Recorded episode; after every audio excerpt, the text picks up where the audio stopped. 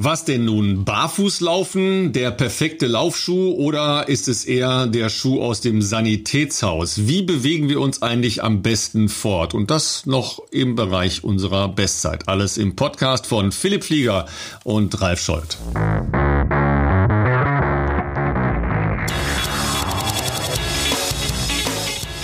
Ja, Philipp, im Prinzip ist ja die Adilette gerade wieder im Kommen. Ja, mit was läufst du am liebsten, wenn es nicht so besonders schnell sein muss? Wo, wo ist es richtig bequem für dich? Ja, natürlich habe auch ich äh, mehr als ein paar Adiletten zu Hause. Das ist ja heute schon fast äh, Fashion Statement, kann man sagen, in unterschiedlichen Farben und äh, aktuell heute tatsächlich in Rot-Weiß äh, schon getragen. Äh, vielleicht nicht gerade so ganz außer Haus, äh, wenn ich jetzt mal zum Baden gehe und so und natürlich hier drin, okay. Zum Physio habe ich dann doch noch mal andere Schuhe angezogen, aber ähm, ja, für für die gemütliche Sommerfortbewegung ist die natürlich äh, wunderbar zum Laufen. Würde man dann wahrscheinlich doch auf eher andere Schuhe Schuhe äh, zurückgreifen? Ja, Schuhe sollte auf jeden Fall äh, ein Thema sein, weil du hast ja jetzt äh, nicht nur unsere äh, hartgesottenen Fans ja inzwischen schon, sondern äh, die gesamte Laufszene schon richtig geteased mit äh, dem neuen Adidas Pfeil, den du jetzt ja auch bei äh, einigen schnelleren Einheiten schon anhattest. Also hast jetzt äh, eine andere als nur den, den Ersteindruck, sondern ja schon einen etwas äh, ausgefeilteren Eindruck. Und dann können wir ja nochmal einen Blick auf äh, die Konkurrenzmodelle werfen, denn das ist ja nicht nur ein klarer Wettbewerbsvorteil, der zunächst vielleicht ja bei Nike lag, aber da geht's ja jetzt äh, doch eine Menge Entwicklungen. Ne? Aber ähm, wir alle wissen ja, das Entscheidende sind nicht die Schuhe, sondern meistens dann doch die Beine und die Lunge darüber ganz ohne Form äh, hilft auch der beste Schuh natürlich nichts. Aber ja, ich freue mich, dass wir äh, die Folge auf jeden Fall äh, auf das Thema mal noch tiefer eingehen werden. Es gab viele äh, ja, Hörer-Mails oder äh, Social-Media-Nachrichten, die mich dazu erreicht haben, die äh, definitiv der Meinung waren, dass das letzte Woche viel zu kurz gekommen ist und dass wir da natürlich ausführlicher drauf eingehen müssen, sowohl auf den neuen Adi Zero Adios Pro, aber in dem Zusammenhang können wir ganz gerne ja wirklich mal einen Blick ein bisschen auf die letzten Jahre zurückwerfen äh, und wo kommt so dieser dieser Performance Running Bereich, wo kommen die daher? Ähm, weil das ja schon eine recht interessante Entwicklung äh, genommen hat, wie man schon allein an der Optik der Schuhe heutzutage ja sehen kann. Ähm, das wird auf jeden Fall heute das, das große Thema werden. Was mich natürlich interessieren würde, so haben wir die letzten Wochen angefangen und das äh, sollten wir, äh, finde ich, kann man fast schon als Tradition bezeichnen. Wie, wie äh, war deine Trainingswoche, äh, Ralf? Ich habe dich nämlich am Wochenende bei der Arbeit gesehen. Ja? Ich habe nämlich am Wochenende natürlich auch mal äh, den Hessischen Rundfunk angeschaut. Es gibt ja aktuell nicht sehr viele Sportübertragungen abseits jetzt vom Fußball und ähm, da wart ihr ja äh, sozusagen eine Ausnahme, möchte man mal sagen, und habt da eine ganz äh, interessante Kombination ähm, aus verschiedenen Sportarten präsentiert. Ja, wir haben äh, ja zum Jahrestag des äh, Ironman Frankfurt, der ja genauso wie die meisten anderen Laufveranstaltungen abgesagt worden ist, eine Sendung geplant, ähm, die unter dem Motto stand, was ist eigentlich sonst so los im Sport? Haben uns äh, insgesamt mit acht Sportarten beschäftigt, eben auch mit ähm, Triathlon.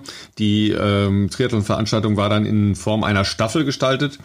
Und ähm, da war dann eine Staffel die Expertenstaffel, also als Schwimmerin Sarah Köhler, als Radfahrer Fabian Wegmann und als Läuferin Gesa Krause, ja, die zugesagt hatte, fanden wir natürlich super und die hatte auch äh, Bock zu laufen, ja. Und dann ähm, gegen Anne Haug, die als Triathletin ähm, ja auch schon in deinem Verein, glaube ich, unterwegs war. Ne? Die ist, glaube ich, mal für Regensburg gelaufen. Ein Jahr ja? lang Vereinskollegen, richtig, richtig, ja. Ja, also die äh, natürlich auch aufgrund ihrer herausragenden Laufleistung eine Ausnahmestellung in der Triathlon-Szene hat. Die hat sich ja tatsächlich, nachdem sie, äh, sagen wir mal, nicht so eine glückliche Phase in äh, dem Bereich der olympischen Distanz hatte. Ähm, Rio war für sie jetzt auch kein schönes Erlebnis. Ja, da gab's ähm, Wellen äh, beim Schwimmen und äh, da hat sie leider mal ein traumatisches Erlebnis gehabt, äh, weil sie äh, bei einem Wettkampf mal übel verprügelt worden ist und äh, unter Wasser geraten ist und dann Panik Panik gekriegt hat und sehr lange Brust schwimmen musste. Und danach hat sie sich dann gedacht, okay, ich muss jetzt irgendwas ändern und hat dann ähm, den Frankfurt-Marathon gemacht, im Jahr von Rio noch und ist da wirklich sehr ordentlich gelaufen. 2,43 sowas rum, meine ich, wäre das gewesen. Warst hab du nicht damals, auch da? Habe ich äh, damals auch verfolgt. Ich war vor Ort, aber äh, bin nicht selber gestartet, weil das äh, dann ja, noch genau ein bisschen so wenig ja. Zeit war zwischen ähm, den Olympischen Spielen. Aber habe genau. das damals auch sehr interessiert verfolgt und mir schon damals gedacht, dass womöglich der, der Wechsel äh, Richtung der längeren Distanzen anstehen wird. Ja, zumal sie tatsächlich noch eine Überlegung hatte, ob sie nicht ganz in Richtung Marathon äh, unterwegs ist. Ja, äh, Rebecca Robisch ist ja auch jemand, der halt auch aus diesem olympischen äh, Bereich kam. Stimmt. Die hat ja dann äh, anschließend den Köln-Marathon gewonnen, ja, weil sie sich nicht qualifiziert hat für äh, die Olympischen Spiele in Rio. Und ähm, bei Anne ist das jetzt eben die Langdistanz geworden, aber sie ist Weltmeisterin geworden, weil sie einen fantastischen Marathon hinten drauf gelaufen ist. Und die hat die Gesa schon über äh, knapp 20 Kilometer, das war dann die tatsächliche Strecke da, richtig gefordert und ähm, am Ende mal kurz das Messer aufgemacht. Da musste Gesa sich richtig strecken, hat sich dann auf ihren äh, Schlussspurt verlassen und äh, das dann doch noch standesgemäß, sage ich mal, für die Experten nach Hause gebracht. Aber es war eine sehr spannende Angelegenheit. Da waren auch ein paar spannende Beobachtungen, was die Schuhe angeht, äh, für mich dabei. Da kann ich äh, dann gleich noch mal ein paar Worte zu sagen. Äh, deshalb war das Wochenende für mich, äh, was Selbstsporttreiben angeht, ein bisschen weniger. Ich war am Samstag nur ein bisschen schwimmen dann da am äh, Wald Waldsee, wo man normalerweise reingeht. Das war in Ordnung, aber sonst bleibt dann keine Zeit über. Aber ich hatte ein sehr schönes Erlebnis vorgestern Abend. Äh, da kam ich halt auch von einem langen Tag auf der Autobahn zurück nach Hause und habe gedacht, komm, jetzt gehst du noch schnell laufen. Es war so halb acht, acht oder sowas, war tolles Wetter, super zu laufen. Und es kommen mir drei so, so typische Läuferhaudegen entgegen. Ne? Okay. So äh, meine Altersklassen, so irgendwas zwischen 50 und 60, schätze ich mal. Und äh, die Jungs waren äh, zackig unterwegs kleine Enge an einer äh, Flussüberquerung, kleine schmale Holzbrücke, einseitig passierbar. Ja? Ich mhm. musste also quasi anhalten, ja, und die stochten halt weiter. Und in dem Tempo riefen sie mir noch zu: Super Podcast, weiter so. Ja, und ich so, jawohl, man kennt uns im Wald sogar, mitten im Königsforst kennt man uns. Ja, ich war sehr begeistert und ein bisschen geflasht auch danach. Bin sehr leicht gelaufen danach. Das ist, das sind ja schöne Nachrichten. Also, dass sich das äh, wirklich schon so überall, sage ich jetzt mal, äh, schon so verbreitet, dass tatsächlich Leute, die man äh, treffen kann, äh, auch unseren Podcast hören. Also an den man sieht's ja bei uns an den Statistiken, die wir jetzt nicht jeden Tag äh, reinschauen, aber man sieht ja da schon, dass, ähm, dass das auf jeden Fall ja zunimmt und offenbar ähm, sich schon einer gewissen Beliebtheit inzwischen erfreut, was uns wiederum natürlich freut, ähm, so dass man äh, den Aufwand, den wir hier betreiben, auch äh, für Leute macht, die sich das regelmäßig anhören. Das, äh, das freut uns sehr und das, äh, ja, das ehrt uns natürlich auch, ähm, dass, dass es Leute gibt, die das, was wir machen hier, unterhaltsam und spannend finden und äh, motiviert uns natürlich gleichzeitig hier äh, weiter Gas zu geben, auf jeden Fall. Ja, Motivation ne, ist ein gutes Stichwort für dich. Äh, ist das jetzt Motivation oder Schreckensherrschaft, äh, dein neuer Trainingsplan? Der ist jetzt endlich da. Ähm, äh, Renato war auch zeitweise recht beschäftigt, hat er geschrieben, da sind einige Mails zwischendurch mal untergegangen, was für mich aber ganz gut war, ähm, dass ich sozusagen ja bis zur letzten Woche zwei Wochen hatte, die ich noch selbst gestaltet habe, so das Training äh, hochzufahren, sowohl äh, Umfänge als auch die Programme. Und äh, ja, wir haben uns dann am, wann waren das, Ende der Woche, Freitag, Samstag, da ein bisschen ausgetauscht nochmal. Er hat mir jetzt einen dreiwöchigen Plan mal geschickt wo ich dann schon auch ein bisschen schlucken musste, äh, weil ich dann, äh, weiß ich nicht, man erinnert sich ja rückblickend immer gerne mehr an die, an die, ja, wie soll ich sagen, an die guten Sachen. Ähm, das heißt bei mir natürlich, wenn man es auf Sport und Training bezieht, natürlich immer gerne an die an das Gefühl nach guten Programmen, an äh, das, was man sich erarbeitet hatte, zum Beispiel in Kenia. Man vergisst aber ganz gerne, was dafür notwendig war, um da hinzukommen. Und ich habe dann noch äh, bei den Plänen das ein oder andere Programm angeschaut und dachte mir, Verdammt nochmal, das ist aber schon ganz schön krass, ehrlich gesagt. Wo ich jetzt auch gesagt habe, bin mal gespannt, wie ich da die nächsten drei Wochen überleben werde. Umfänge, sage ich jetzt mal, die sind noch okay, da sind wir immer roundabout 190. Das ist jetzt nicht vollkommen ausgrenzend, aber es ist ja immer die Frage, äh, was macht man in diesen 190 Kilometern und die Programme sind halt schon ja, so wie ich scheinbar vergessen hatte, wie sie in Kenia waren, sehr, sehr lang meistens, äh, sehr, sehr umfangreich. Und das ist aber auch der Haupt, ähm, wenn ich so will, Unterschied zu dem, was ich vorher kannte, trainingstechnisch und wahrscheinlich auch vielleicht den Unterschied macht, im besten Fall, wenn man, äh, wenn man sich daran dann anpassen kann. Also äh, Bahnprogramme auch mit äh, 15, 16 Kilometer Umfang, äh, das kannte ich so früher nicht, äh, war für mich in Kenia eine große Herausforderung und das wird auch die nächsten Wochen wieder eine große Herausforderung werden.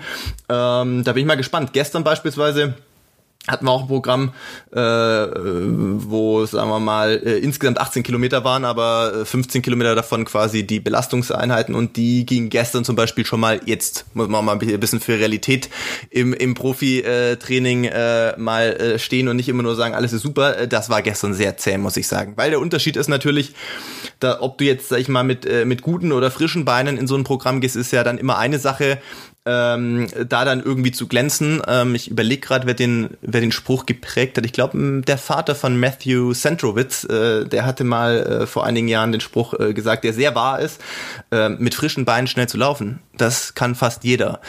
Man muss dem Körper aber beibringen, äh, mit müden Beinen schnell zu laufen. Und das sollte man halt im Training auch so simulieren. Ja? Das, das, ist, das ist das Geheimnis letzten Endes. Weil im Wettkampf, wenn es drauf ankommt, meistens, wenn die Rennen entschieden werden, hast du auch keine guten Beine mehr. Aber die müssen halt noch schnell laufen.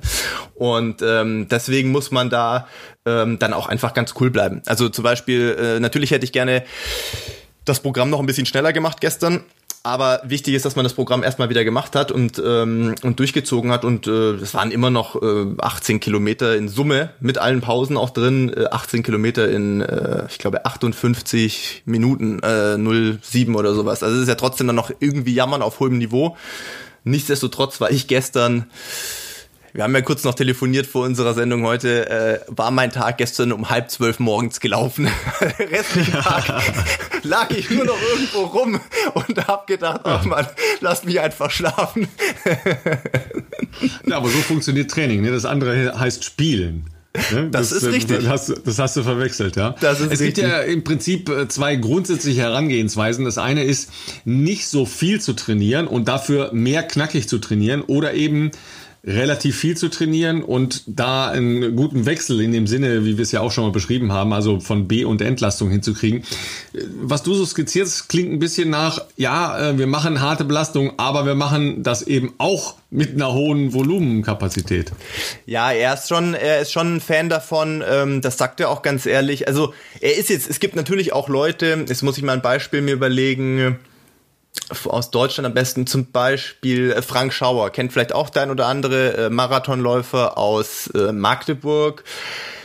Ah, ich muss jetzt überlegen, Frank hat auch eine Bestzeit von 2016 oder sowas und äh, wir waren eben äh, sowohl letzten äh, Januar als auch diesen Januar zusammen im Trainingslager. Frank ist zum Beispiel bekannt dafür, also wirklich wahnsinnig hohe Umfänge zu laufen. Also der läuft oft, äh, da ist jetzt 220 Kilometer oder vielleicht sogar mal 230, vielleicht auch 240. Ich will ihm jetzt nicht zu nahe treten, er kann vielleicht auch schon mal, vielleicht hat er schon mal mehr gemacht, äh, wirklich sehr, sehr, sehr, sehr hohe Umfänge zu machen.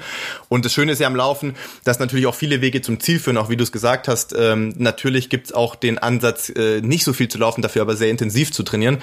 Ich sag mal so, im Marathonbereich ist es bei mir schon, aus meiner Erfahrung, die ich gemacht habe, schon so ganz ohne äh, eine gewisse, einen gewissen Umfang geht's schwer, weil halt die Strecke so lang ist, weil als Läufer natürlich, anders als im, im, im äh, Triathlon natürlich, äh, im Langdistanz-Triathlon, die Geschwindigkeit ja dann doch nochmal eine, eine ordentliche Ecke schneller ist. Das heißt, der Körper muss an die Streckenlänge, aber auch an den, wie soll ich sagen, den läuferischen Stress, den du bei dieser Geschwindigkeit hast, äh, wenn du das rennst, gewöhnt sein. Und das geht nicht ganz ohne Umfänge. Also ich kenne jetzt äh, im, im, im, ja, im Profibereich ist, glaube ich, so das Unterste, was man wahrscheinlich trainiert, ich sag mal 160 Kilometer, wenn du Marathon läufst. Das ist aber schon relativ wenig. Ähm, roundabout 190, 200 ist, denke ich, so die, die größte ähm, Schnittmenge oder sagen wir mal 180 bis 200. Und natürlich gibt es aber auch Leute, die trainieren noch mehr, sowohl in Kenia als auch in ähm, woanders, sag ich mal, generell ähm, auch äh, vielleicht Osteuropa oder sowas ist Arbeit, viel, viel über Trainingsarbeit äh, äh auch gemacht. In den USA vielleicht eher so 160 bis 180. Ähm, und bei Renato ist es eben auch so, er hat schon bestimmte Phasen, äh, die sich natürlich dann schon ein bisschen auch unterscheiden, klar. Äh, sicherlich, je näher man an einen Wettkampf kommt, desto mehr steht dann irgendwie Specific äh, Endurance im Vordergrund, also sprich die, die ähm, das Trainieren der Wettkampfgeschwindigkeit oder, oder minimal schneller als die Wettkampfgeschwindigkeit. Aber es gehört einfach eine, eine, sehr auf unserem Niveau, sage ich jetzt mal, betrachtet, eine, eine hohe Grundkonditionierung äh, einfach dazu. Und das ist erstmal Grundvoraussetzung. Also ähm, ich habe mich noch gefreut, als ich am Sonntag, das war ja noch mein, äh, in, in Eigenregie, wollte ich noch eine 35 mal laufen weil ich nicht genau wusste, was jetzt diese Woche kommt ähm, und dachte mir, hm, das hast die letzten Wochen nur so 30, 32 ab und zu gemacht, äh, nicht, dass jetzt direkt meine 40 irgendwie hier in der Woche drin steht.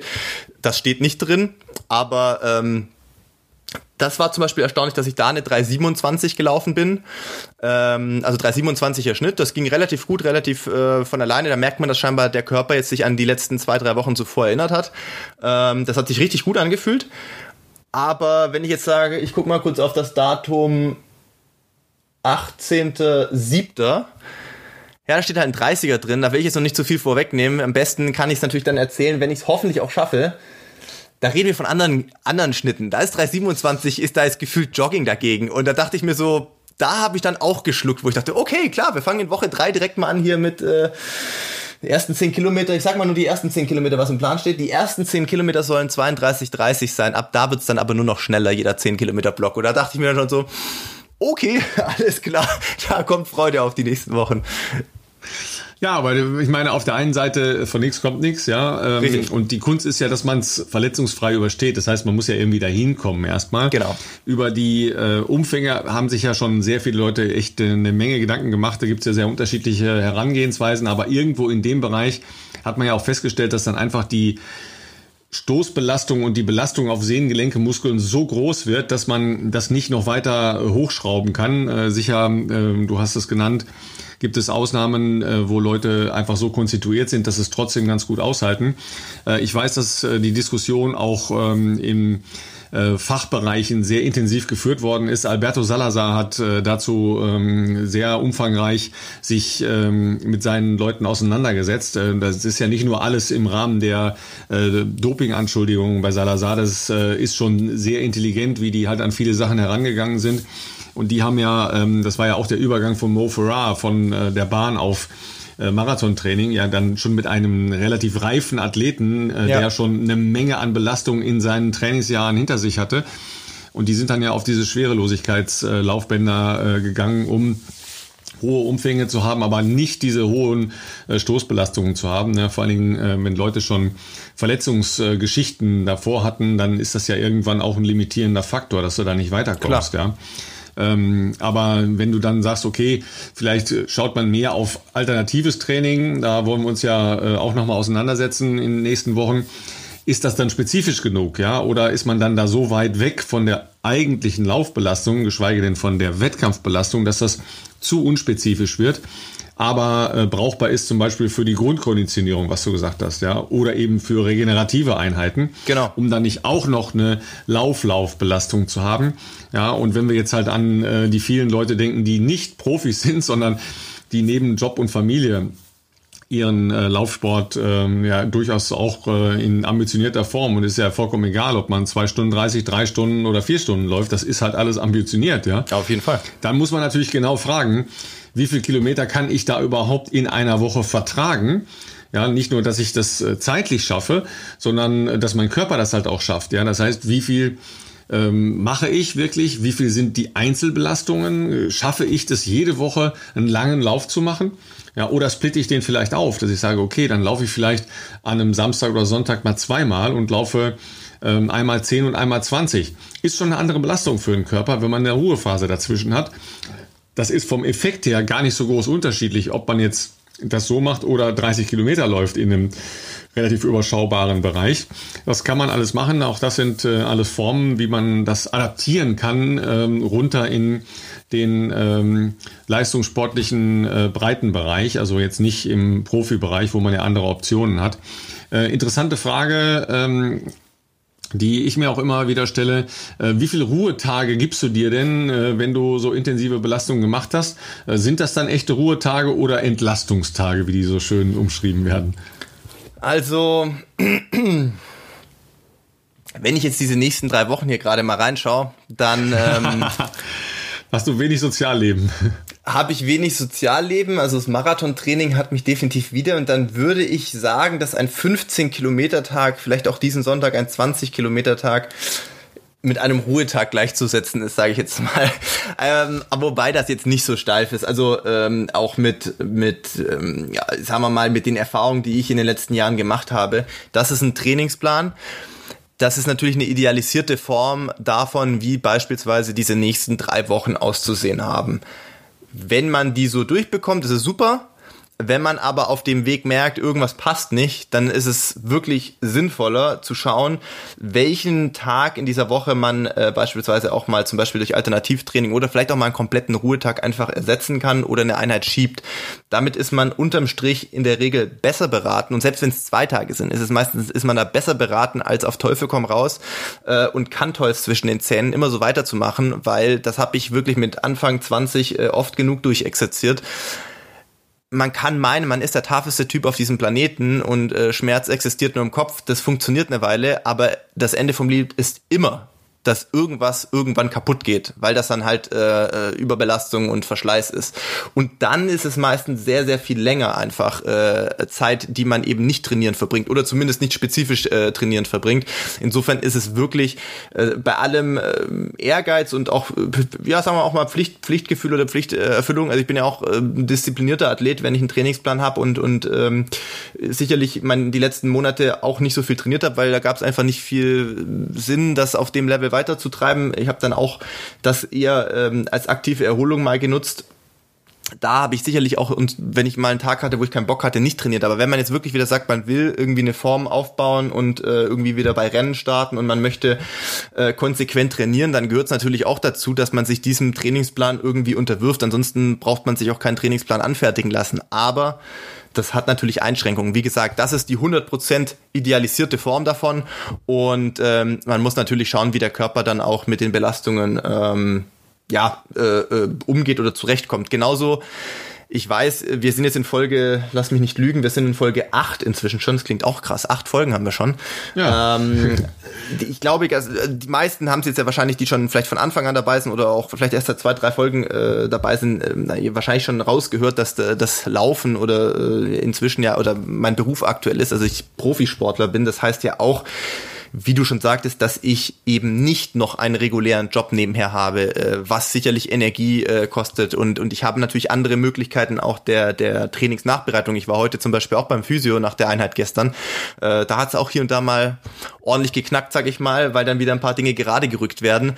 Das ist natürlich alles auf einem absoluten ähm, äh, Hochleistungssportniveau ausgelegt. Ne? Das ist jetzt nicht, äh, man kann sicherlich auch aus, aus dem, was ich erzähle, für sich Inspirationen rausnehmen und, und sowas.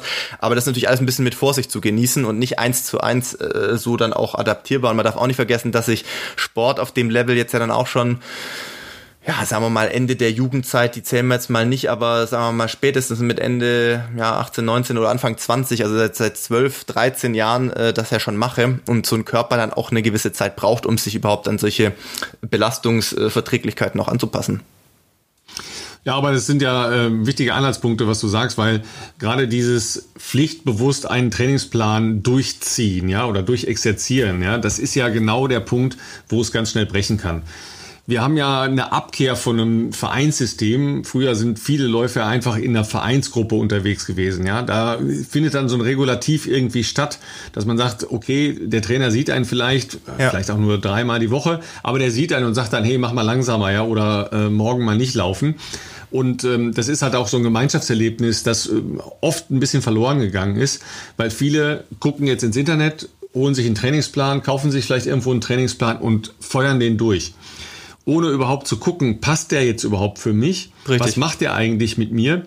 Und die Idee zu haben, das ist ja immer so diese Heldengeschichten, ja. Ja, das war wahnsinnig hart und es hat total wehgetan und am nächsten Tag wieder und wieder und äh, man läuft wochenlang irgendwie mehr oder weniger mit Schmerzen oder so zerstört, dass man überhaupt nicht weiterkommt, ja, weil man äh, entweder in Leistungsbereichen falsch unterwegs ist oder der Plan vielleicht gerade nicht passt, ja, weil man ein anderer Typ ist. Das ist ja oft so.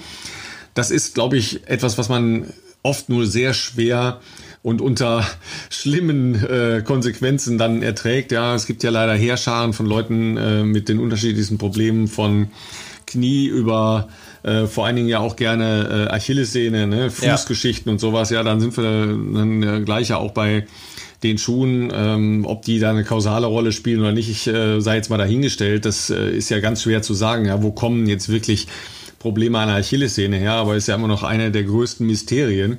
Ja, wie entstehen Achillessehnenschmerzen? Ähm, und ein fast größeres Mysterium, wie gehen sie am besten wieder weg?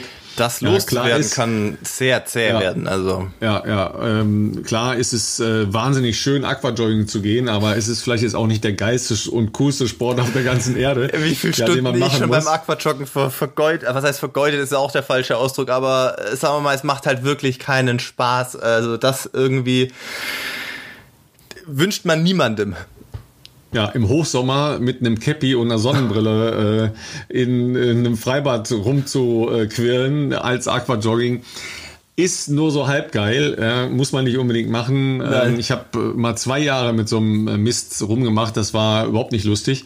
Ähm, von daher kann man das vielleicht verhindern, wenn man eben nicht jeden Trainingsplan bis Ultimo durchfeuert, ja, oder sagt, okay, was ist jetzt eigentlich mein richtiges Schuhwerk für den richtigen Untergrund, ja. Da habe ich noch eine Frage. Äh, Bahnprogramme, machst du die auch noch in Spikes? Nee, oder? Es kommt drauf an, also in der Regel nicht. Wenn ich jetzt äh, in einer, ich sag mal, ich mache es immer ein bisschen Tempo oder sagen wir mal zielabhängig. Zielabhängig trifft es, glaube ich, am besten. Zum Beispiel letztes Jahr bin ich noch in, äh, beim Europacup gestartet in London, 10.000 Meter Europacup. Das heißt, äh, wenn ich das dann schon ernst nehme, also den Wettkampf ernst nehme, dann versuche ich schon da auch in Spikes anzutreten. Bedeutet aber im Umkehrschluss auch, dass ich dann die Wochen zuvor zumindest die äh, Tempoprogramme auch mal wieder in Spikes laufe, um, um mich daran zu gewöhnen aber äh, das ist jetzt eher die Ausnahme. Wenn ich jetzt auf die Bahn gehe, am Samstag wieder zum Beispiel, ziehe ich da jetzt keine Spikes an, weil A, die Tempi momentan sich äh, nicht in solchen Bereichen bewegen, wo das jetzt zwingend notwendig ist und äh, B, weil natürlich die Umfänge auch äh, nicht bahnmäßig hoch sind, sondern äh, eher marathonmäßig hoch und dann äh, ist das einfach ein zusätzlicher ähm, Reiz und Stress, den man sich ja nicht unbedingt äh, geben muss, zumal die Geschwindigkeiten sich da irgendwie äh, eher so im Halbmarathon-Tempo-Bereich bis vielleicht auch mal 10.000 Meter Geschwindigkeit hinbewegt, aber ähm, jetzt nicht sehr viel schneller. Und wenn du natürlich für eine 10 wirklich trainierst im Sommer, dann ist ja auch klar, dass du vielleicht in der Vorbereitung auch mal eine 5000 rennst und dann sind wir halt auch ganz schnell wieder wieder im Bereich von, äh, sagen wir mal, 245er Tempo, vielleicht auch mal schneller im Training und da merkt man dann schon einen Unterschied, dass äh, Spikes natürlich helfen können. Aber da vielleicht noch ganz ansch äh, anschließend eine interessante Beobachtung meinerseits. Ich habe jetzt bei den ersten Rennen, die jetzt schon wieder stattfinden, beispielsweise in der Schweiz gab es jetzt ein paar Sachen, in Regensburg finden jetzt ein paar äh, Rennen statt. Auch dieses Wochenende ein, ein 3000 Meter Rennen. Äh, gestern ist äh, ein, ein dänischer Kollege von mir, der Thais, äh, mit dem ich in Kenia viel trainiert habe im Januar, in, ähm, in Bergen ein Rennen gelaufen, weil die Norweger da ja auch, wie wir auch schon bei den Impossible Games gesprochen hatten, da ganz äh, innovativ sind und äh, auch vor allem einige Rennen haben. Das waren 10.000 Meter Rennen. Sondre ist auch wieder gelaufen ich glaube, Sondre ist um die, darf ich nichts Falsches sagen, 28, 20, glaube ich, rumgelaufen äh, und, und Thais Bestzeit auch mit 28, 38. Man sieht wahnsinnig viele Leute nicht mehr mit Spikes, zumindest nicht bei diesen Streckenlängen, sondern mit äh, Vaporflies. Also sprich, um dann schon mal vorzugreifen auf nachher, äh, die Schuhe, die ähm, mit Carbonplatte äh, bestückt sind. Und äh, das ist schon eine interessante Beobachtung, dass man scheinbar äh, zumindest bei den längeren Strecken bereit ist, sozusagen auf ein bisschen, klar gut, da war, hat es jetzt nicht geregnet, aber ein bisschen Grip äh, zu verzichten, äh, stattdessen lieber die Carbon-Variante äh, zu wählen. Das hätte man, glaube ich, vor ein paar Jahren auch noch nicht so erwarten können, sage ich jetzt mal, dass jemand freiwillig Flats anzieht und Spikes lieber draußen stehen lässt. Ja, spannende Angelegenheit, ähm, aber äh, hast du nicht gesagt, dass die Adidas-Schuhe so sind, als würde man die ganze Zeit bergab laufen? Kommen wir gleich zu, kommen wir gleich zu, ja. Aber wo wir schon bei den Wettkämpfen sind, äh, hat ja äh, jetzt wieder eine spannende äh, Neuigkeit gegeben vom Deutschen Leichtathletikverband, nämlich der Antrag an die Stadt Braunschweig, nehmen die äh, Laufwettbewerbe jetzt mit reinzunehmen. Wir reden über äh, 1500, 5000 und 3000 Hindernis. Da ist jetzt die ähm, Behörde wieder an der Reihe. Ähm, da haben wir jetzt leider ein bisschen Flickenteppich in den Bundesländern, weil unterschiedliche Sportarten unterschiedlich zugelassen sind. Also äh, Kontaktsport ähm, ist noch nicht in allen Bundesländern wieder zugelassen. Nordrhein-Westfalen, ich meine in Hessen und in Baden-Württemberg auf jeden Fall, aber in Niedersachsen wohl noch nicht. Das ist aber nun mal äh, Ort der deutschen Meisterschaften und da ist jetzt halt die Frage, was da passiert. Wobei, ich weiß nicht, ob es, äh, ob sie die Anregungen von Dieter Baumann aufgenommen haben, äh, der ja in seiner Kolumne auch gesagt hat, Leute, ich zahle sogar für eine Disziplingruppe, äh, die 5000 Meter der Männer, weil es ihm natürlich äh, als äh, Olympiasieger da nahe liegt, hat er gesagt, er bezahlt die Proben, ja, die dass Tests, die ja. vorher einen Corona-Test machen können. Ähm, das gehört jetzt aber von den, dem Zuschlag ähm, dem Vorschlag, den der DLV gemacht hat, an die Stadt Braunschweig dazu. Das ist im Zweifel dann eben auch der ja doch überschaubaren ähm, Teilnehmerinnen und Teilnehmerzahl ein Test abverlangt werden soll und da ähm, die Voraussetzungen geschaffen werden sollen, um die Läufer weiter im DM-Programm drin zu lassen. Wenn es am Ende so kommt, dann hat es sich ja doch gelohnt, dass der ein oder andere die Stimme erhoben hat. Ja, ähm, mit Gesa Krause habe ich am Wochenende auch noch kurz darüber gesprochen. Sie hatte auch gesagt, ja, da, da passiert schon was. Die, die bemühen sich wirklich im Hintergrund da was zusammenzukriegen. Ähm, über Kommunikation haben wir schon gesprochen, kann man immer irgendwo an irgendeiner Stelle besser machen. Nachher weiß man sowieso dann immer besser, ist eh klar. Aber auf der anderen Seite ist da ja noch eine Dynamik drin. Letzte Woche haben wir ausführlich über äh, das Konzept vom äh, Hamburg-Marathon gesprochen, hier mit Frank Thaleiser. Ähm, da waren jetzt die letzten Signale nicht so ermutigend. Äh, was hast du gehört? Leider nein. Ähm, also das äh, Hygienekonzept wurde äh, wurde jetzt nicht beanstandet. Äh, da wurde gesagt, das Konzept, was äh, die Veranstaltung und die Teilnehmer betrifft, das wäre äh, ist durchaus also gut befunden worden. Aber die Stadt äh, sieht da, sage ich mal, die Veranstalter auch in der Verantwortung, was die Zuschauer anbelangt. Das ist natürlich schon ein bisschen strittiges Thema. Ähm, das hat natürlich, äh, wenn man die sozialen Medien auch danach verfolgt hat, letzte Woche gab es natürlich auch eigentlich zwei Lager. Es gab äh, die einen, die das begrüßt haben, dass sich Veranstalter, übrigens auch der München-Marathon, mit einem ähm, neuen Konzept ähm, an die bayerische Staatsregierung gewandt hat, dass sich da Leute dafür bedanken, dass es Veranstalter gibt, die versuchen, äh, dieser Zeit Konzepte zu entwickeln, weil man eben nun mal nicht unbedingt davon ausgehen kann, dass das Thema Ende des Jahres einfach wieder wieder äh, gegessen ist und verschwindet. Äh, es gibt aber auch andere Veranstalter. Köln musste leider nun auch absagen. Münster, der Marathon musste jetzt abgesagt werden, ähm, wo dann die andere, das andere Lager sagt, ja gut, dann sagen wir einfach alles ab.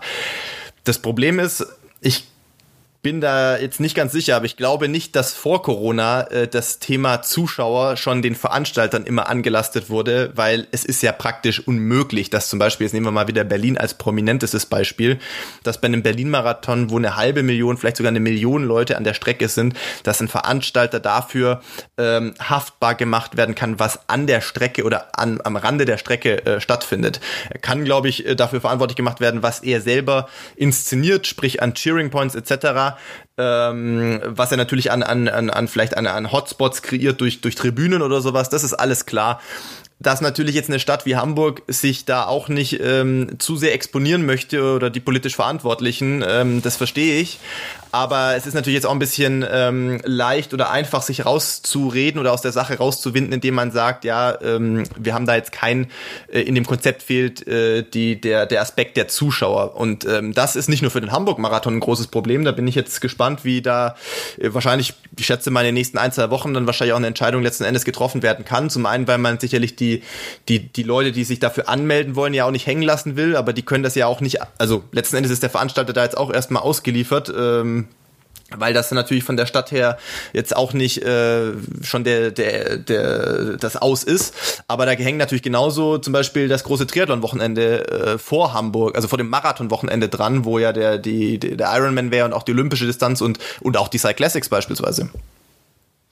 Ja, vor allen Dingen äh, in Hamburg wollen sie am kommenden Dienstag, glaube ich, über das Triathlon-Wochenende äh, entschieden haben, mhm. weil man kann ja nicht äh, so wenig wie ein, wie ein Marathon einfach zu einem Ironman antreten. Da muss Klar. man schon ein bisschen Vorlauf zumindest den Teilnehmerinnen und Teilnehmern gewähren.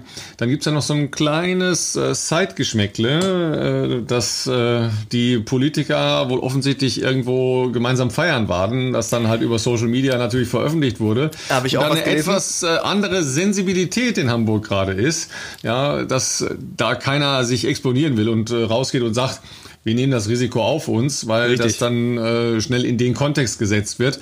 Ähm, aus meiner Sicht hat das eine mit dem anderen äh, nur sehr bedingt zu tun, aber ja.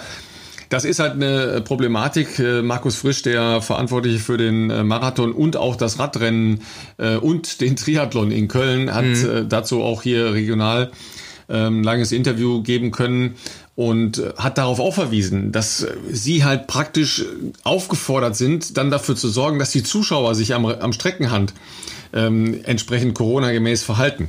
Ja, das ist, glaube ich, ein bisschen zu viel verlangt. Ja. Also ich weiß ja von Berlin, dass nach dem Anschlag in Boston da auch riesige Anstrengungen unternommen worden sind, um eine vergleichsweise sichere Strecke zu gewährleisten. Mhm. Aber das ist ein unglaublicher Aufwand gewesen. Ja, du erinnerst dich, ähm, dass der gesamte Tiergartenbereich mit zusätzlichen Absperrgittern und zwar in 2,20 Meter Höhe mhm. umzäunt worden ist. Ja, was für ein Aufwand alleine, ja, damit man nicht unkontrolliert an den Startbereich erstmal herankam.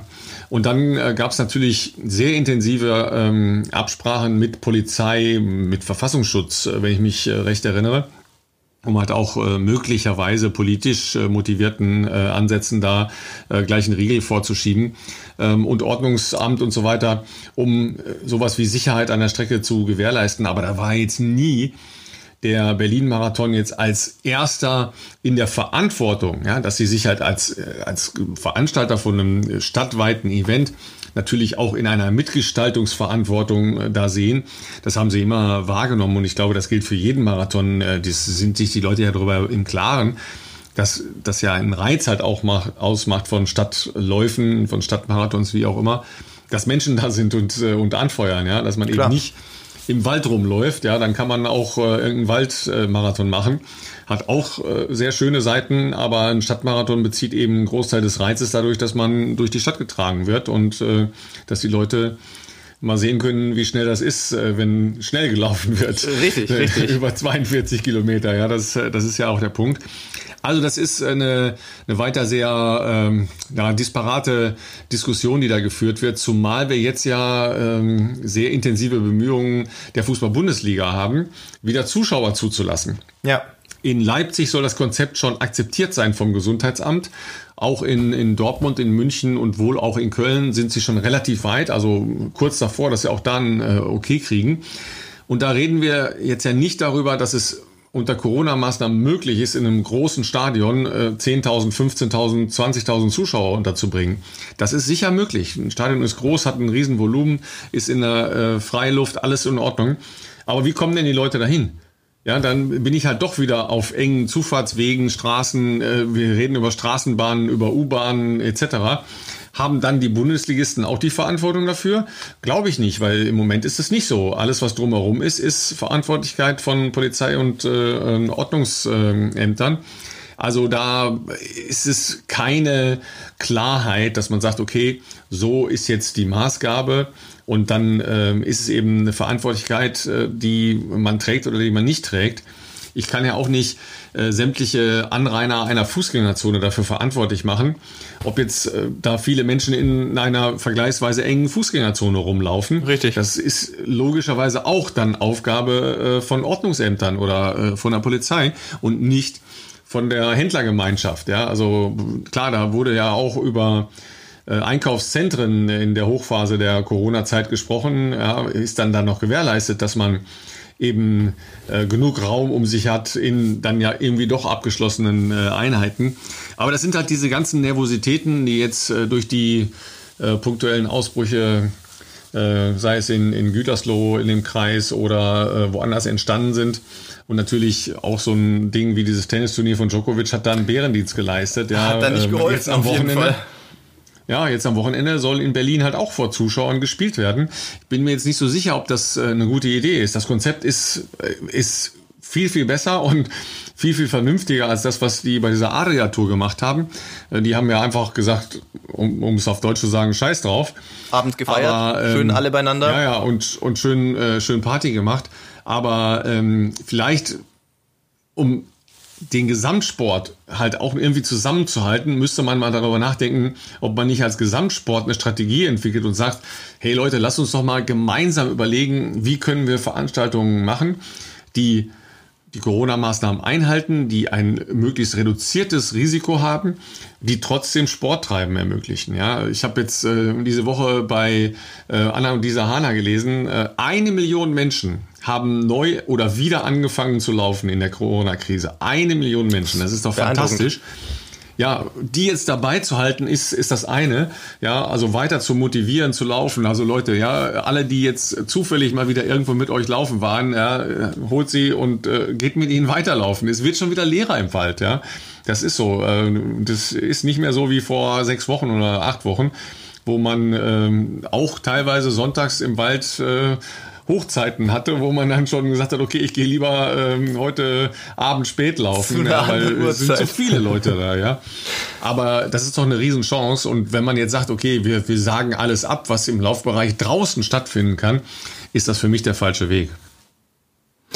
Ja, äh, ich verweise auch immer noch darauf, dass ich würde es mir wünschen, also ich, ich wäre der Letzte, der, äh, das wurde, glaube ich, auch hier und da missverstanden, ich, ich, ich bin der Letzte, der nicht sagen würde, ich, ich würde gerne auf den Reset-Knopf drücken Ende des Jahres. Es wäre schön, wenn wir irgendwann in einer großen Menge dann vielleicht auch einen Impfstoff haben, ähm, um das Problem, sagen wir mal, äh, nicht nur europaweit, sondern hoffentlich auch weltweit ähm, äh, einzudämmen.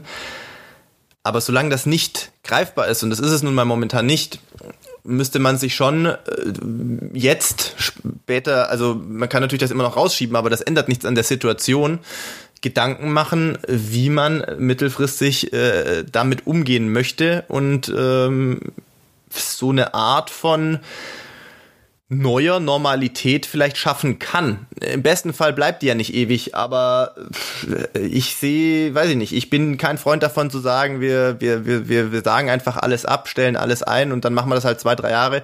Ähm, wie gesagt, man kann auch, ähm, das sind natürlich jetzt erstmal in einem kleineren Rahmen, die, ähm, die da stattfinden, die Wettkämpfe, wie was ich erwähnt hatte in, in der Schweiz oder in Norwegen. Trotzdem ist ja da schon mal ein Bestreben da einfach äh, von Leuten, dass man da wieder versucht äh, zurückzufinden. Und ähm, das finde ich schon mal, finde ich schon mal schön. Ich finde auch schön, dass wir hier auch in Deutschland da Leute haben, die das probieren weniger schön, für die wahrscheinlich auch, äh, wahrscheinlich eher frustrierend ist natürlich, ähm, dass man da natürlich ähm, noch an gewisse Grenzen stößt äh, mit Argumentationen, die ja, einerseits irgendwie ein bisschen verständlich sind, dass sich da auch niemand äh, von den Verantwortlichen politisch die Finger verbrennen möchte, aber äh, letzten Endes halt auch ein bisschen unfair den Veranstaltern gegenüber ist, ähm, das Thema komplett einfach denen zuzuschieben. Ja, zumal wenn man äh, nagelneue Schuhe hat, äh, die äh, einen anschreien, ich will schnell bewegt werden. Dann äh, widmen wir uns doch mal dem Thema. Ja, ähm, ich kann mich noch sehr gut daran erinnern, äh, wie man teilweise mit steifen Klumpen an den Füßen äh, irgendwo im Wald gestanden hat und gedacht hat, Boah, jetzt da noch durch Pfützen und Matsch durch, das, da habe ich da zwei Kilo am Fuß hängen. Ja, dann äh, gab es die unterschiedlichsten Trends, ja, von immer leichter, immer flacher, immer kleiner. Ähm, auf der anderen Seite äh, viel Dämpfung, möglichst viel Dämpfung. Irgendwann haben sie dann festgestellt, dass das mehr Vibrationen im Knie auslöst als alles andere. Äh, dann äh, war Sprengung. Sprengung ist ja auch so ein, äh, so ein Lieblingswort aus äh, der Schuhbranche. Ja, das äh, war dann irgendwie ein wichtiges Thema. Ähm, dann Free Running, ja, also äh, möglichst äh, dem Barfußlaufen angepasst. Ja, halten wir mal fest, Barfußlaufen ist eigentlich immer noch das Beste. Ja. ja nur die meisten können es nicht mehr, weil sie es nie machen. Ja, ja und dann tut's ja. gleich weh. Ja. Ähm, und äh, dann gibt es äh, die Bestrebung zu sagen, okay, ich habe Trainingsschuhe die haben so eine moderate Dämpfung und äh, ich habe Wettkampfschuhe, die bestehen praktisch nur ähm, aus einem möglichst dünnen äh, Sohlengewebe und darüber ist alles ganz, ganz leicht und, äh, und hart, ja. Und jetzt sind wir bei doch wieder relativ viel Dämpfung und sagen wir mal einer Sohlendynamik, die spannend ist. Ja, wie, wie bist du jetzt durch diese Entwicklungsstufen gegangen und was bietet der neue Schuh? Also was ja wirklich interessant ist, vor allem wenn man schon lange läuft, äh, und das sage ich jetzt mal, ist ja bei mir so, dass ich das schon seit Kindesbeinen an tue. Das heißt, man hat da ja trotzdem, wenn wir mal sagen, in sieben Jahren, das ist auch schon 25 Jahre, wo man läuft, was man da alles erlebt hat an Schuhentwicklungen. Es hat ja bei mir auch lange gedauert, bis ich äh, wirklich das erste Mal, also ich hatte das erste Mal Spike, ich hatte eher Spikes, bevor ich quasi so Wettkampfschuhe für die Straße hatte, weil es gab halt Dauerlaufschuhe und es gab für die Leichtathletik, für fürs Sprinten oder für was auch immer einen Spike quasi und äh, ich weiß nur, dass das für mich damals auch besonders war, einen ersten sozusagen sehr leichten äh, Trainingsschuh. Ich habe ihn damals auch hauptsächlich auf der Bahn erstmal äh, für, für Training verwendet, wenn man noch nicht Spikes gebraucht hat, weil es ein bisschen schonender ist. Das ist schon spannend, wie was das für eine Entwicklung ist. Dann die unterschiedlichen Modellsegmente. Äh, ich bin jetzt zwar seit acht Jahren bei, bei Adidas unter Vertrag, aber auch davor war ich mal zwei Jahre bei der Marke mit dem Swoosh. Das war damals die Zeit mit hier Nike Free ganz groß in, weiß ich nicht, wie viel äh, Härtegraden das dann da gab. Da gab es ja den, der gar nichts war fast und dann ein bisschen mehr und dann der Nike Free Run oder wie das hieß, mit dem man dann auch laufen konnte. Und ich bin tatsächlich damals auch die lockeren Läufe dann oft mit dem gelaufen, weil ich mir dachte, wenn man da passiv noch ein bisschen äh, quasi schon die, die Fußmuskulatur mittrainieren kann, wenn du eh schon laufen gehst, das war eine spannende Zeit. Davon ist man eigentlich aktuell wieder komplett weg. Also das Thema Free Running mag es sicherlich in, in, in, als Nische noch irgendwie so ein bisschen geben, aber das ist ja bei weitem nicht mehr so wie vor zehn Jahren oder sowas. Ähm, Thema Sprengung, was du angesprochen hast, da, boah, da gab es ja von Minimalismus Running, äh, es muss alles quasi ohne Sprengung sein zu, nee, bisschen Sprengung ist gut, weil es entlastet halt auch die Achillessehne. Ja, ich glaube, wir müssen Sprengung noch mal kurz einmal erklären. Dass, äh, ah, ja. Das ist halt praktisch der Unterschied zwischen äh, der Höhe des ähm, Fersenaufsatzes und des Ballenaufsatzes. Genau, richtig. Man spricht ähm, dann von Sprengung oder man benennt die Sprengung äh, in der Regel in, in Millimetern, also der Unterschied zwischen der Fersenhöhe und der Vorfußhöhe, wenn man so will, der wird oft in Millimetern angegeben und da ging es auch mal äh, zeitweise in die Richtung, dass da äh, eigentlich kein Unterschied sein darf, was aber natürlich hart ist, also ich sag mal für die Läufer, die viel laufen und hart laufen und schon lange laufen und entsprechend gekräftigte Füße haben, äh, war das wahrscheinlich okay aber äh, es ist natürlich schon immenser Stress mehr einfach auch auf Achillessehnen. Da muss man schon äh, auch ähm, ganz klar sagen, dass das, dass das schon eine Herausforderung sicherlich für die Füße auch war.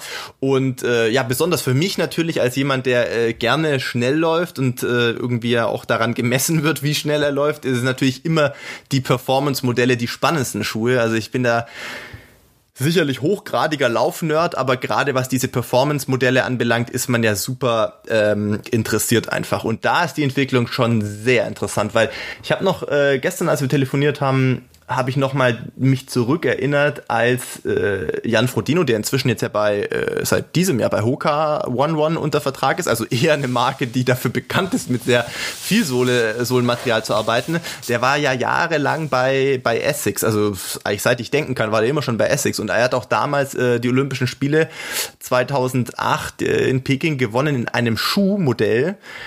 Das ist konkret gesagt ein Hauch von nichts, ne? Der Essex Piranha damals, das war so ein 100, weiß ich nicht, 150 Gramm Schuh, wenn überhaupt, also komplett flach, ohne alles, kein Schnickschnack. Und das war damals vor allem in den Triathlon-Kreisen so State of the Art, also ohne den Schuh ging's praktisch nicht. Und jetzt muss man ja sagen, wenn ich jetzt Anne Haug zum Beispiel anschaue, ähm, jetzt am, am Wochenende im Fernsehen, bin da jetzt gerade nicht so, so tief drin, ob sie vielleicht auch mit, mit Nike da einen Vertrag hat. Könnte ich mir durchaus auch vorstellen, natürlich als äh, amtierende Weltmeisterin, aber die natürlich jetzt zum Beispiel den, den Vaporfly oder vielleicht sogar den Alphafly, das habe ich nicht genau im Fernsehen gesehen, aber so oder so einen Schuh mit viel Sohle und den, den äh, Carbon-Elementen läuft. Das ist natürlich schon eine sehr interessante Entwicklung, ähm, die da vollzogen wird. Und ja, lass mich noch kurz, lass mich noch kurz äh, da an zwei Stellen einhaken, äh, weil ich das ja dann eben auch aus der ähm, äh, Reporterperspektive immer verfolgt habe. Ähm, Frodo hat ja dann auch eine Entwicklung logischerweise mit äh, Asics zusammen gemacht. Also der ist ein, ein Athlet, der sehr viel zurückgibt ja, an die Leute, die Ausrüstungsgegenstände ähm, mit ihm vermarkten. Ähm, und der ist da auch fordernd durchaus, dass er sagt, hier, ich brauche das oder das, ja. Und ähm, natürlich hat er die auch gefordert, dass er gesagt hat, hey, die laufen hier alle mit, äh, mit Carbon, ähm, äh, Scheiben, Stützen, Streifen in den Schuhen rum. Ich brauche das auch.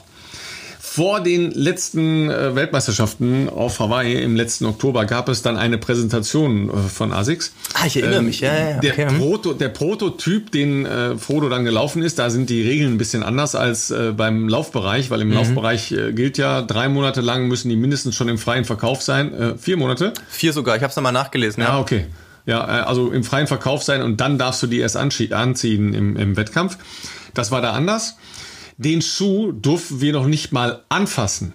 Der war hinter Glas. Ach. Ja, also man durfte den angucken, aber nicht anfassen. Okay. Ja? Also äh, ja, so, so klassisch aus der aus der Rudi Assauer Werbung, ne? Gucken, nicht anfassen. ja. ja. ja. So, äh, das war schon. Äh, Klar, der Hintergrund war, die hatten natürlich eine riesen Werbekampagne vor für die Olympischen Spiele, die eigentlich in diesem Jahr stattfinden sollten. Ja. ASICS, äh, Heimat natürlich Japan, die waren ähm, der Generalausrüster für sämtliche äh, Volunteers, Kampfrichter und so weiter. Und dann sollte da eben mit großem Tamtam im Vorfeld der Olympischen Spiele da eine entsprechende Präsentation erfolgen. Ja, auch das äh, ist ja jetzt bei Corona alles bumm ja, aufgelöst in nichts. Ja, das äh, gehört ja auch dazu, zu den äh, Begleitumständen, die diese besondere Situation jetzt gerade fordert. Aber das äh, war der Punkt da. Und Anne Haug hatte weder zu der Weltmeisterschaft äh, auf Hawaii, wo sie ja dann gelaufen ist, noch danach einen Sponsor im Ach, Laufschuhbereich. Okay. Das heißt, die war vollkommen frei und hat sich dann halt für den äh, Vaporfly, ähm, also in, ich glaube, sie ist Alphafly gelaufen in, äh, auf Hawaii ja, hat sich den selber gekauft, weil ja der Trend so war, dass alle möglichen Leute gesagt haben, okay, nur mit dem kann man schnell laufen und mit dem kann man signifikant schneller laufen. Es gab im vergangenen Jahr äh, in der ersten, äh, im ersten Drittel, glaube ich, des vergangenen Jahres eine große Studie der New York Times, die das initiiert haben. Die haben einen Fragebogen ähm, rausgegeben und haben äh, Leute bei großen äh, Marathons respektive großen Laufveranstaltungen, und davon gibt es eine Menge in den USA, äh, Fragebögen ausfüllen lassen. Das ist jetzt äh, keine Laborgeschichte, sondern eine, die auf der Straße entschieden wird. Ja, was lauft ihr für Schuhe? Wie habt ihr euch verbessert? Wie habt, hat sich das verändert? Und bei den Zählungen war in, äh, in den USA Nike sowieso schon immer vorne in Europa oder in Deutschland war eigentlich Asics immer vorne in der Zahl der Schuhe, die an den Füßen dran waren. Und ähm, sie haben halt bei zwei Schuhen signifikante Unterschiede oder Verbesserungen in der Laufgeschwindigkeit und im Endergebnis halt festgestellt. Und äh, das waren beides äh, Nike-Modelle. Äh, das eine allerdings war mit Carbon, das andere war nicht mit Carbon. Ähm, das war halt auch einer, der mit einem äh, sehr, sehr flachen Sohlenprofil daherkam. Also ganz spannende Geschichte. Und daraus hat sich ja dann entwickelt, dass ja praktisch alle Top-Zeiten ja. mit äh, Carbon-Schuhen er, erzielt worden sind und natürlich ein immenser Druck auch auf die anderen Firmen entstanden ist. Ja, und dann äh, haben ja jetzt alle möglichen äh, nachgelegt. Äh, New Balance hat nachgelegt, äh, Hoka hast du schon gesagt, die sind glaube ich schon auch in der dritten Generation jetzt. Die hatten ja sonst Schuhe, die eher an, deshalb habe ich es am Anfang gesagt, an Sanitätsschuhe erinnerten. Sehr, die, sehr hohe äh, Schuhe. Sehr, sehr hohe ähm, Sohlen hatten. Die hatte ich auch mal an. Das kam mir ganz komisch vor, weil da hast du das Gefühl, hallo, wo ist jetzt hier meine, meine Ausgleichsstange, ja, so zum Jonglieren. ähm, aber auf der anderen Seite hatten die ja so eine, äh, so eine runde, vorgerundete Sohle. Ja. Kamen sehr stark aus dem Trail-Bereich, vor allem aus dem Ultra-Bereich genau. auch, mhm. Äh, weil das natürlich beim Bergablaufen, glaube ich, schon äh, gewissen Stress äh, von den Beinen genommen hat, so. Ähm, aber haben dadurch irgendwie eine, eine ganz gute, muss man sagen. Ich habe das am Anfang auch als sehr nischige Marke noch betrachtet vor einigen Jahren und dachte mir, ich glaube nicht, dass die aus den USA so richtig hier ankommen werden. Äh, haben das tatsächlich schon geschafft. Also es gibt heute nicht mehr viele sagen wir mal, Laufspezialistenläden, die keine Hokas äh, führen, sage ich jetzt mal. Und das spricht ja wiederum dafür, dass offenbar ähm, die Nachfrage nach den Schuhen ja auch dementsprechend da ist. Ich habe äh, leider, ja, die letzten acht Jahre, was heißt leider, ich bin natürlich da happy, aber äh, wenig andere, äh, eigentlich keine anderen Schuhe am Fuß gehabt, aber vielleicht mal hier und da bei einer Gelegenheit in der Hand. Äh, was mir aufgefallen ist, ist, dass natürlich Hoka trotz des ähm, sehr, äh, wie soll ich sagen, dicken, der dicken Sohle, der, der Schuh selber ist ja trotzdem nicht wahnsinnig schwer gewesen. Also das täuscht ja irgendwie, wenn du am Anfang denkst, du nimmst den jetzt aus dem Regal, weil du neugierig bist und willst den mal in der Hand haben, dann stellt man ja schon fest, dass der Schuh jetzt nicht sehr viel, also wenn überhaupt minimal schwerer ist als, als äh, andere Schuhe oder so.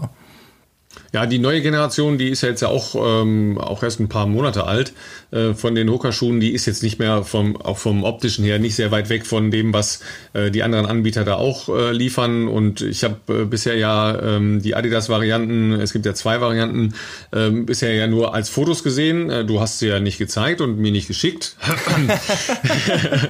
Passen mir auch nicht, hilft mir auch nichts. Ja, kann ich mir über die Hände ziehen. Ja, und im Handstand bin ich echt schlecht. Aber ähm, das gleicht sich jetzt schon so ein bisschen an. Ja, das ist so ähnlich wie jetzt gehen wir alle in den Windkanal bei Autos. Ja, ja. und dann äh, danach sehen sehen sie alle wieder ähnlich aus. Ja, aber die Bewegung ist ja jetzt klar dahin und hat ja wieder einen Fokus auf Schuhe gerichtet, der ja unfassbar war. Ja, zwischendurch musste sich ja der Weltverband da wieder mit beschäftigen, äh, weil der Verdacht nahe lag, dass es unerlaubte Hilfe ist. Ja, das ist ja ausgeschlossen in der allgemeinen Leichtathletikbestimmung, dass man äh, zum Beispiel äh, wurden ja Schuhe, die eine äh, federähnliche Funktion hatten, aber das ist in den, in den 80ern schon gewesen, ja, oder Bürstenschuhe wurden mhm. zum Beispiel auch verboten, mit denen äh, zu Teilen ja die äh, Anschieber beim Bobfahren noch unterwegs waren, aber die durftest du in der Leichtathletik nicht verwenden. Und die ersten, die halt, weil im weitesten Sinne reden wir hier über ähm, Energie-Return-Systeme. Ja, also ein System, das ein, ein Aufprall, also ein äh, Investieren von Energie in eine äh, Struktur wiedergibt. Ja, das ist ja auch diese Foam-Geschichten sind in diese Richtung gegangen. Ähm, alles ja, was mit, mit Dämpfung zu tun hatte, da wurde ja schnell darüber Richtig. nachgedacht, wie dämpfe ich nicht nur, sondern wie gebe ich das halt auch möglichst schnell wieder. Oder eben besondere Formungen von Sohlen, die in die Richtung gedacht haben.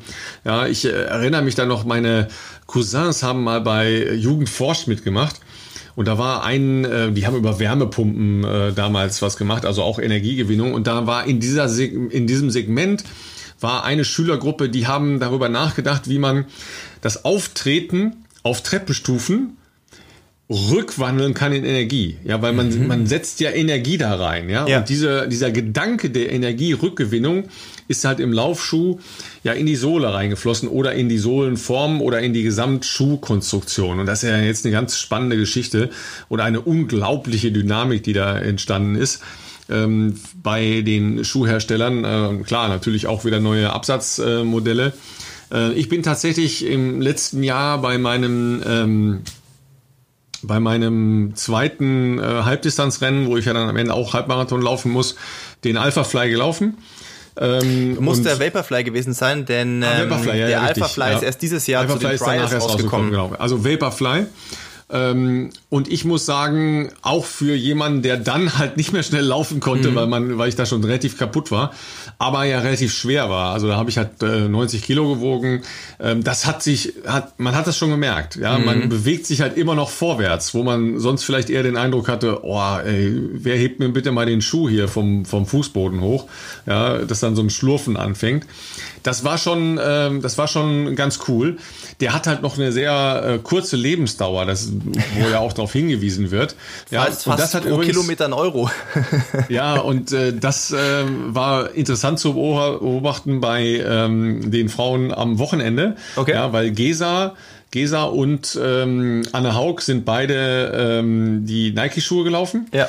Und ähm, die anderen sind, die eine ist Sketchers gelaufen, also mhm. einen relativ normalen äh, Laufschuh, und die andere den die Carbon-Variante von New Balance. Okay. Ja, aber äh, Gesa und Anne Haug haben den Schuh nur zum Rennen angezogen.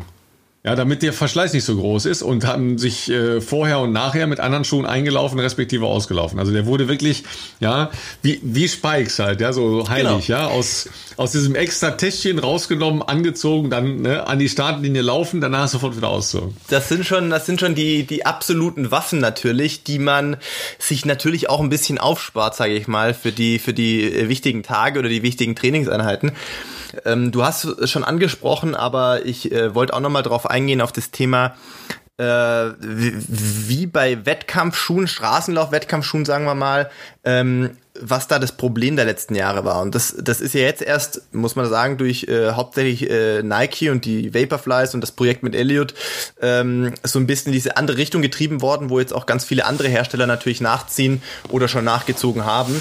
Das Problem ist ja immer, ähm, physikalisch auch betrachtet, du möchtest natürlich möglichst schnell laufen, im besten Fall als Marathonläufer, vielleicht auch als Marathonprofi, wo es um Sekunden geht auf 42 Kilometern. Das heißt aber natürlich, bei uns ist es so, wenn du wahnsinnig schnell rennst und äh, das auf Asphalt über 42 Kilometer, dann hinterlässt das natürlich Spuren. Da kannst du so trainiert sein, wie du willst. Das geht natürlich auf die Knochen, beziehungsweise salopp ausgedrückt, also auf die Muskulatur, Wade, Oberschenkel, wie auch immer. Das heißt, du kannst wenig ist. Sagen wir mal, es hängt natürlich vielleicht noch mal ein bisschen vom Körpergewicht ab, wenn natürlich dann ein kleiner, äh, ein kleiner, ein kleines Leichtgewicht aus Ostafrika kommt, der vielleicht auch nur 1,65 Meter groß ist und ähm, 50 oder 55 Kilo wiegt. Ich denke jetzt hier gerade äh, auch an, an Jonas Koller, den wir schon bei uns in der Sendung hatten, äh, der zumindest in Äthiopien geboren ist. Äh, Jonas ist, wie, wie groß ist Jonas? Gut, der wird vielleicht äh, 1,75 sein, aber der wiegt halt ohne Witz 52 Kilogramm. Das heißt, ich wiege mit 1,88. Also wenn ich jetzt, äh, ich habe heute mich mal wieder gewogen, was äh, sehr selten äh, der Fall ist, aber ich habe 68 Kilo gewogen. Jetzt, wo das Training wieder ein bisschen anzieht, merkt man schon, man verliert da vielleicht auch noch mal ein bisschen was das ist ja trotzdem ein signifikanter Unterschied, den ich alleine durch mehr, sagen wir mal, aerobe Fähigkeiten erstmal wettmachen muss, weil da reden wir halt von 16 Kilogramm, ne? Und das über so eine Streckenlänge. Das Problem ist also bei mir, als jemand, der, sagen wir mal, mitteleuropäisch geprägt ist und dafür noch eher leicht, mit einem ganz, ganz leichten Schuh hast du zwar den besten ähm, wie soll ich sagen, Energy Return, beziehungsweise den, den wenigsten Verlust an, an, an, an Kraft, die du da reinsteckst beim Abdruck. Aber du wirst halt auch sehr wahrscheinlich äh, irgendwelche Probleme bekommen hinten raus im Rennen, weil das halt der Körper irgendwie auf Dauer nicht mitmacht. Ähm, das heißt, das war dann für die Hersteller natürlich schwierig. Wenn du dann aber natürlich, je mehr Dämpfung du eingebaut hast, damit der Schuh sich komfortabler läuft, damit diese Probleme muskulärer Natur oder wie auch immer nicht auftreten, desto mehr Kraft und Energie verlierst du. Das heißt, das ist natürlich auch nicht zuträglich, äh, wenn du wahnsinnig schnell laufen willst. Und das war die Krux der letzten 10, 15, 20 Jahre, dass du als, als Hersteller überlegen musstest, wo setze ich die Skala an, wie stark verschiebe ich das in die eine oder in die andere Richtung und mit welchem Ergebnis mache ich das. Und erst die Entwicklung, die Nike, muss man da sagen, vorangetrieben hat vor vier Jahren schon. Schon äh, bei den US-Trials für die, für die Olympischen Spiele 2016 hatten äh, ganz viele Nike-Athleten Prototypen, damals war das noch erlaubt, ist trotzdem sehr stark kritisiert worden, zum Beispiel von Kara Goucher. Äh, Desiree Linden war eine der wenigen, die es als nicht Nike-Athletin trotzdem ins Team geschafft hat. Und auch bei den Olympischen Spielen war es so gut. Die Siegerin ist ja später dann des Dopings überführt worden. Aber ich glaube, von den ursprünglichen Top 6, also Top 3 Männer und Frauen, äh, waren vier oder fünf mit diesen Prototypen schon unterwegs. Wo man natürlich schon sagen konnte, ist das äh, Wettbewerbsverzerrung oder nicht oder wie.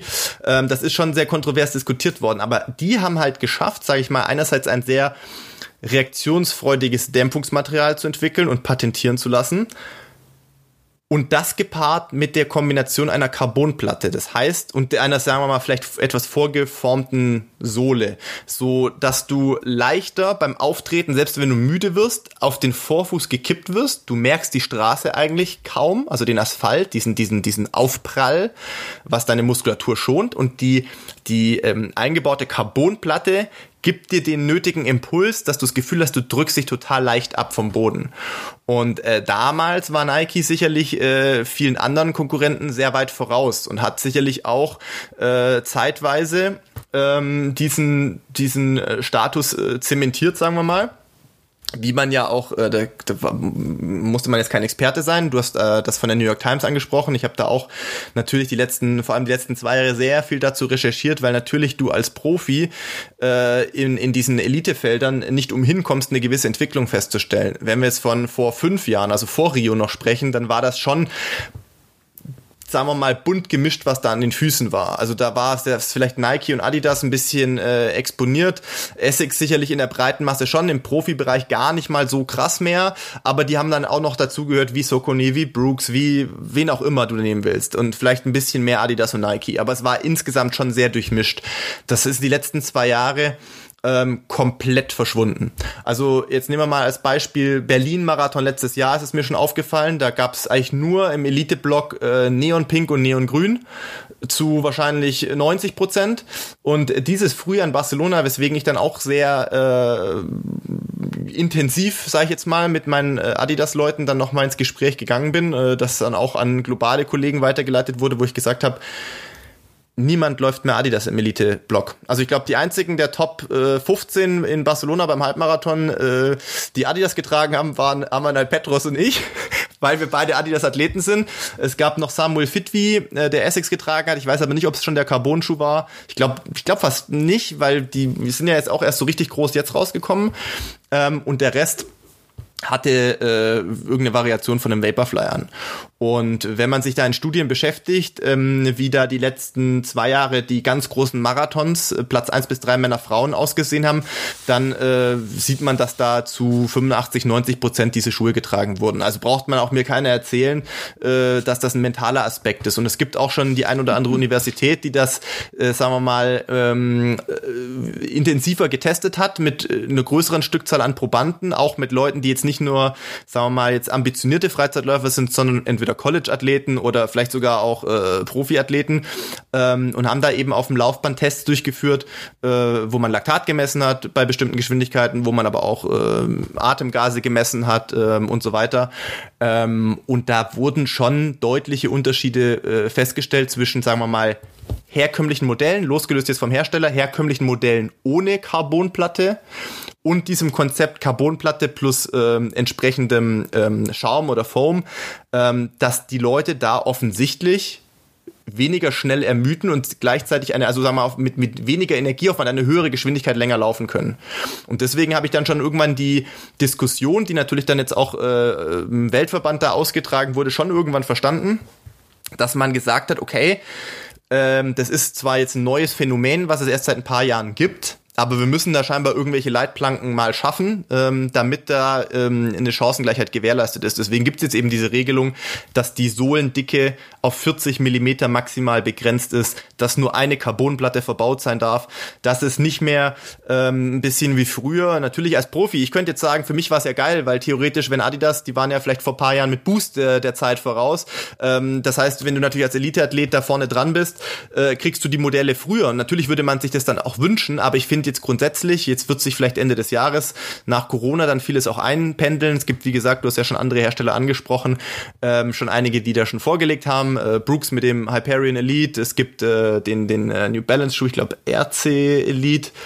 Dann äh, gibt es von Sokuni den Endorphin Pro. Das sind alles auch Modelle, die mit Carbon-Elementen äh, arbeiten. Von Adidas gibt es, äh, da komme ich jetzt gleich nochmal drauf, äh, natürlich den Adidas Pro, auch den Adi Zero Pro, den du dir, glaube ich, bestellt hattest.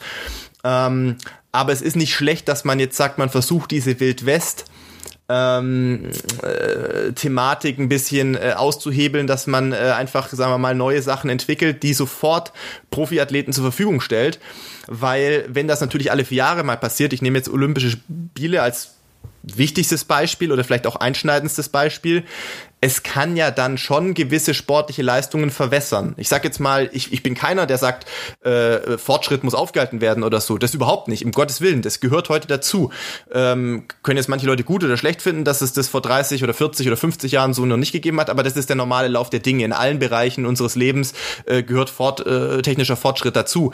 Aber man muss es halt schon versuchen, ein bisschen zu reglementieren, weil sonst können die Unterschiede teilweise halt sehr groß sein. Und ich finde im Sport, ja, nennt mich Idealisten, ähm, aber ich finde, es sollte schon noch um die physische, den physischen Vergleich gehen, sage ich jetzt mal, unter den Sportlern. Auch ich weiß, dass natürlich mit Doping und allem im Top-Bereich alles, ich weiß das, ich bin schon lange dabei, aber ich meine, in meiner idealisierten Form äh, sollte schon noch der, der, der physiologische Vergleich zählen in allererster Linie. Und deswegen sind die Regelungen äh, grundsätzlich mal ganz gut. Und, ja, das äh, äh, ist ja, glaube ich, erstmal unstrittig, dass man äh, gleiche Optionen der Wahl der Mittel hat. Ja, äh, natürlich schaut trotzdem jeder ähm, sein Produkt, äh, sein Material eben noch besser zu machen, äh, optimieren. Ja, optimieren ist optimieren jedes Einzelteils. Ja, du hast schon gesagt, du hast die Profi-Variante. Ich habe die, die jetzt bestellbar war, mir bestellt, weil ich es jetzt einfach wissen will. Ja, ähm, Preis fand ich jetzt auch klar ist High Price, aber fand ich noch okay. 179 Euro, glaube ich, soll am Montag kommen. Das ist jetzt ganz blöd, ja, weil ich fahre Montag äh, für ein paar Tage weg.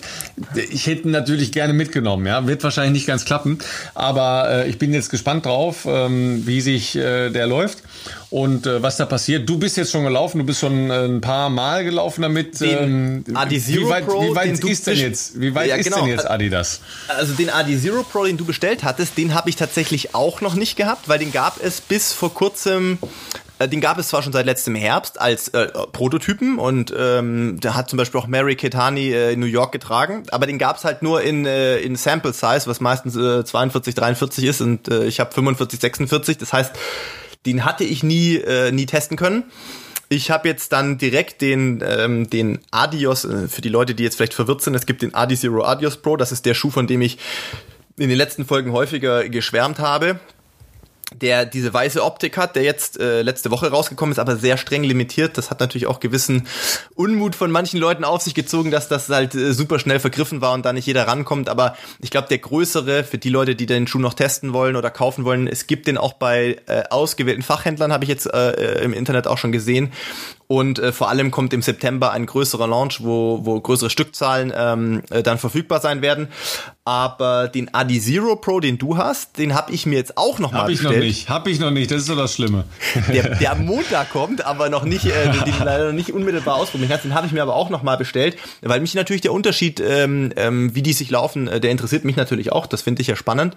Ähm, was den Adios Pro anbelangt, muss ich sagen, der Schuh fühlt sich schon äh, für mich als jemand, der jetzt nie einen anderen Carbon-Schuh am Fuß hatte, natürlich schon Next Level an. Also äh, ich habe da wie gesagt keinen Carbon-Vergleich, aber wenn ich den jetzt zu herkömmlichen Schuhen äh, vergleiche wie den Adios, den ich früher immer gelaufen bin, äh, Marathon, Halbmarathon, mit dem ich auch im Frühjahr noch meine Halbmarathon-Bestzeit gelaufen bin äh, mit 62,50, ähm, das ist ein Unterschied wie Tag und Nacht. Also du hast der Schuh ist ja auch vorgebogen, das heißt du ich sag mal, du, er hilft dir mehr, wenn du ein gewisses, eine gewisse Geschwindigkeit laufen kannst. Das, das ist, glaube ich, schon so, dass der Schuh jetzt so fair muss man sein, der ist jetzt vielleicht nicht ausgelegt auf äh, sechs Minuten Pace, äh, sondern der ist, glaube ich, schon natürlich sehr, sehr äh, performance-lastig orientiert. Das heißt, äh, wenn ich jetzt Programme mache Finde ich schon mal erst eine totale Ungerechtigkeit, wenn ich das sagen darf. Ja? Eine totale Ungerechtigkeit. Ja.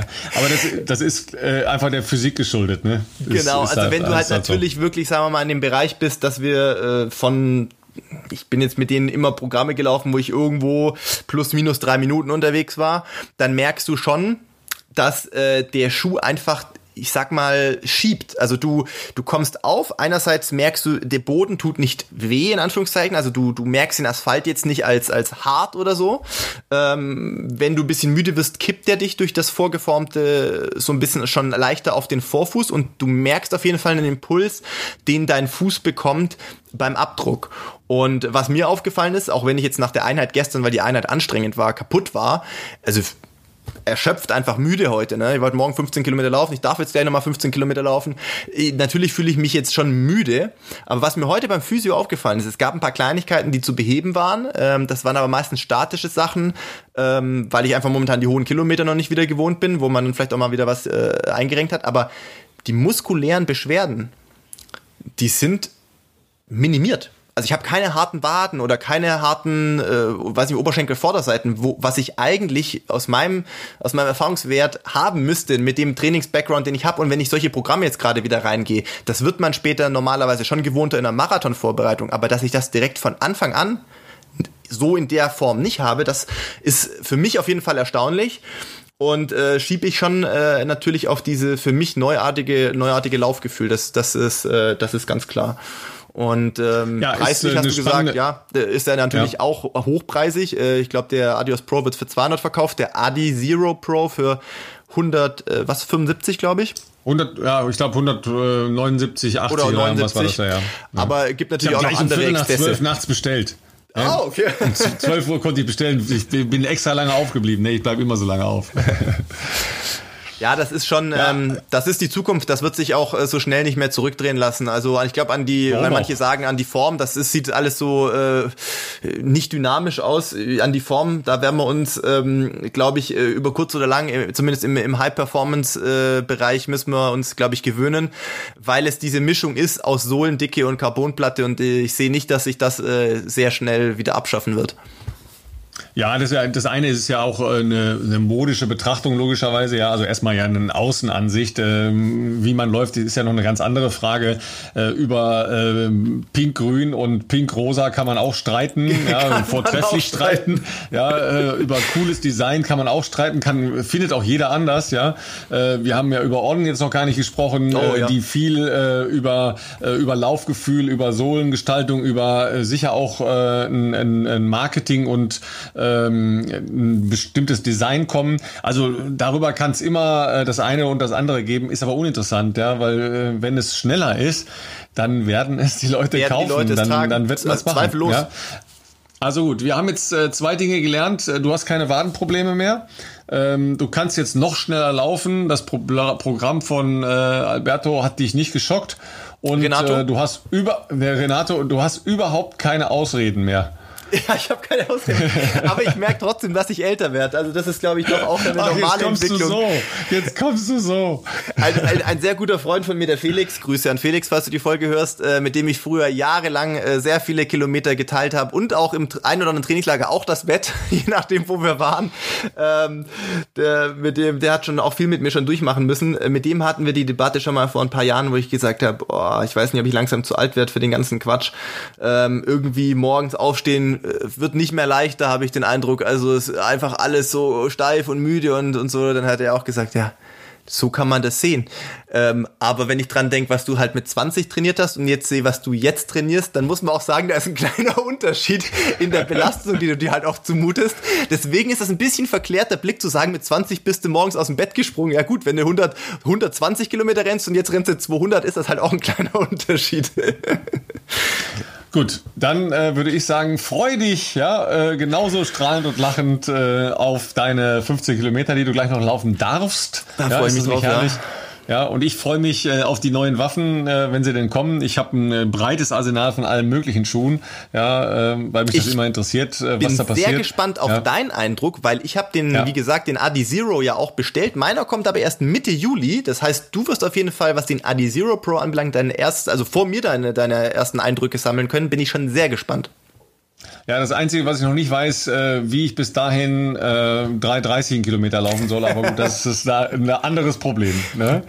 Gut, dann sagen wir äh, eine Stunde 15 Rekord heute, aber es war ein wichtiges Thema und das ist ja noch nicht erschöpft damit, ja, sondern wir wollen äh, wöchentliche Updates hören, logischerweise, ja. Äh, wie rollt er am besten, wohin, äh, wo bergab, wenn es doch bergauf gehen sollte äh, und dann euch, äh, ja, geht einfach laufen, äh, Sonne, Licht, Luft, ist das Beste, was man machen kann. Genießt das gute Wetter und die Kilometer am Wochenende. Wir hören uns nächste Woche wieder.